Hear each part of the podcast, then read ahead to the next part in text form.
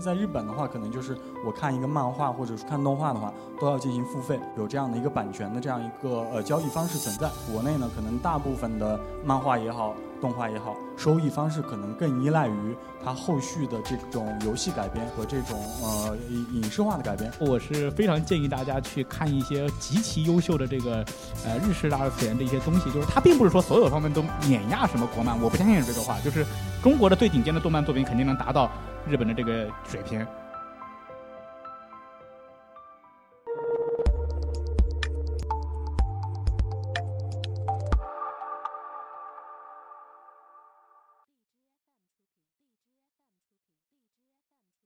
今天我们的这个主题，如果我没有弄错的话，应该还是一个讲我们的二次元文化在中国怎么样能够这个趋向这个主流化吧。您觉得在中国二次元这个文化真正完成它的这个主流化的这个过程了吗？我觉得其实肯定现在还不算主流，但是在这个过程中了，啊，因为其实我从业的时候，像我这么喜欢漫画的人，连国漫都没有听说过。啊，然后再到现在，至少我问到我周围看日漫的人啊，他也会知道至少两三个国漫的作品吧。就其实比起当年已经进步挺多的了。中国其实动漫它是主要基于互联网嘛，它这个传播速度实际上比。当年像日本啊、美国这种，其实是要方便很多的。其实现在那个二次元，我觉得是已经进入主流。为什么？其实还是看大家如何定义这个二次元。我举一最简单的例子，比如说现在好像有一特火叫什么《海底小纵队》，对吧？他做了一个舞台呃舞台剧巡演，全国二百场，盈利一千多万。他如果不是主流，人为什么会去看？其实这个东西其实是一个矛盾点，我觉得就是如果你想让它成为主流的话。很多人就包括这个，无论是资本还是怎么，他都会让它成为主流。所以我现在就觉得它是一个非常良性的发展，这个就就够了。包括一人之下，一人之下现在你知道吗？在道长的圈子里特别的火，所有的道观我也我也我也走遍了。青城山道长一一说，哎，你们一人之下的，我说啊，我看过啊。然后我去火神庙啊，你这不用跟我说，我看过。啊，然后去白云观也是，然后过两天我还要去龙骨山，估计也是这这样的。所以说，就是其实动漫在现在的各各个领域中，其实已经发挥了就它特别大的作用。在经济上啊，应该是还有一个收入上的一个差距，这是肯定的。但是现在这个漫画呢，如果从个人收入来讲呢，应该已经是算是有一个大大的飞跃或者是提高了。所以说，如如果从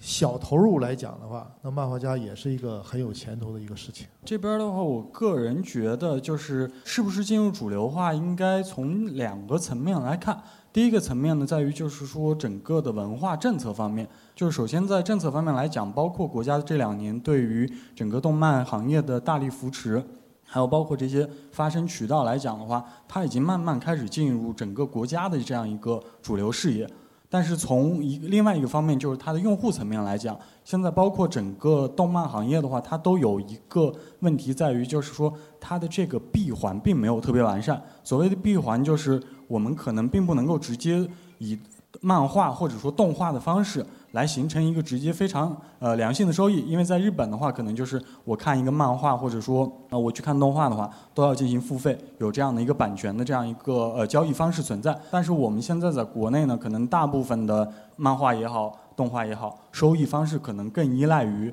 它后续的这种游戏改编和这种呃影视化的改编。所以目前从这两个层面上来讲的话，就是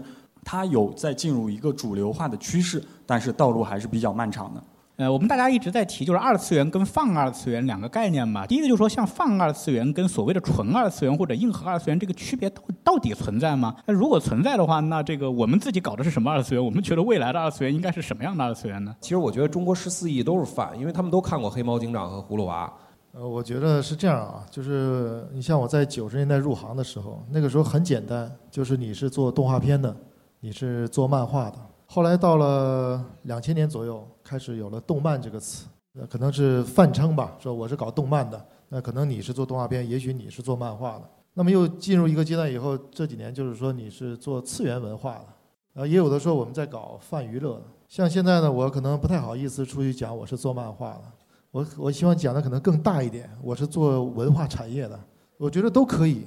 这些东西无非是一些商家要进入市场以后。包装的一些概念嘛，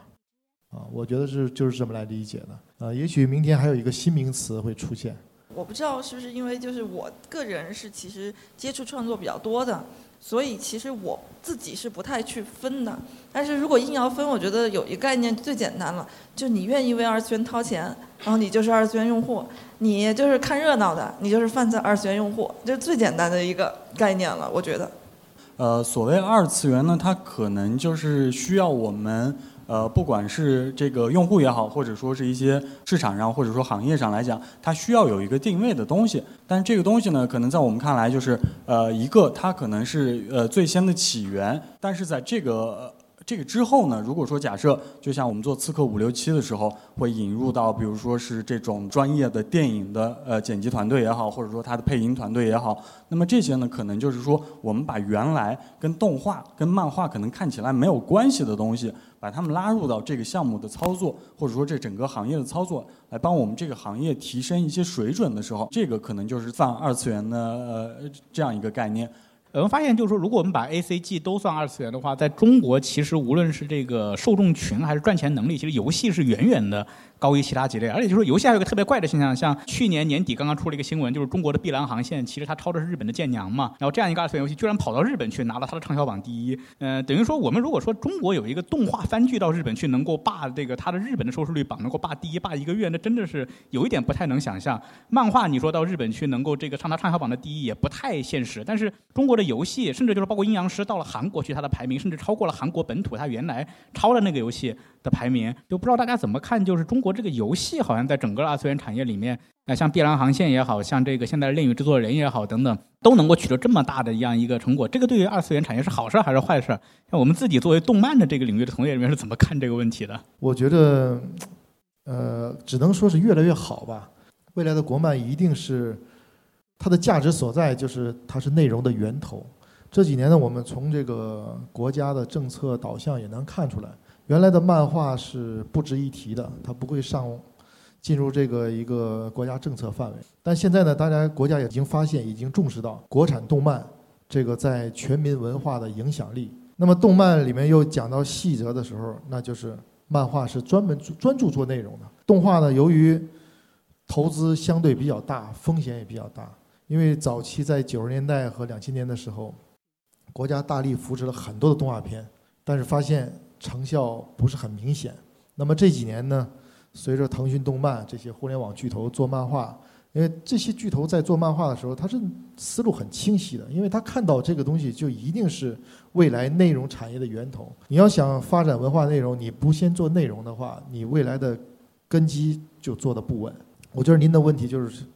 说，我们说这地产业，大家谁都很清楚，但你说地产的设计师重不重要？或者说科学家重不重要？他是搞研究的。我觉得我们漫画呢，就有点像是前期的工作，在做一部一个大楼的一个先期的设计。至于以后这个楼价涨到什么样子，跟漫画家肯定有一定的关系。但是现在呢，收钱收的还为时过早。那么现在为什么就说是市场上会有这么多这种游戏公司愿意介入到这个漫画或者说动画当中来？是因为就是在资本市场上。这些东西是大家目前比较关注的一个热点。他如果说拿这个东西来做的话，那么好，对于他的一些发声啊，或者说对于一些融资方面的事情，可能这个就是会做得更加轻松一点。但是，并不是说，因为我们在关注动漫本身的时候，它其实是一个话题。如果说这些东西它只是以动漫为一个噱头的话，那么这个动漫改编的游戏可能很快就会没有什么下文。但是如果说它能够潜心的把这个东西按照游戏的这种呃制作方式来做，再加上这种漫画呃已经培养的一些用户基础，或者说它的一些文化基础的话，那么效果会肯定会更好一点。我是非常建议大家去看一些极其优秀的这个呃日式二次元的一些东西，就是它并不是说所有方面都碾压什么国漫，我不相信这个话，就是中国的最顶尖的动漫作品肯定能达到日本的这个水平。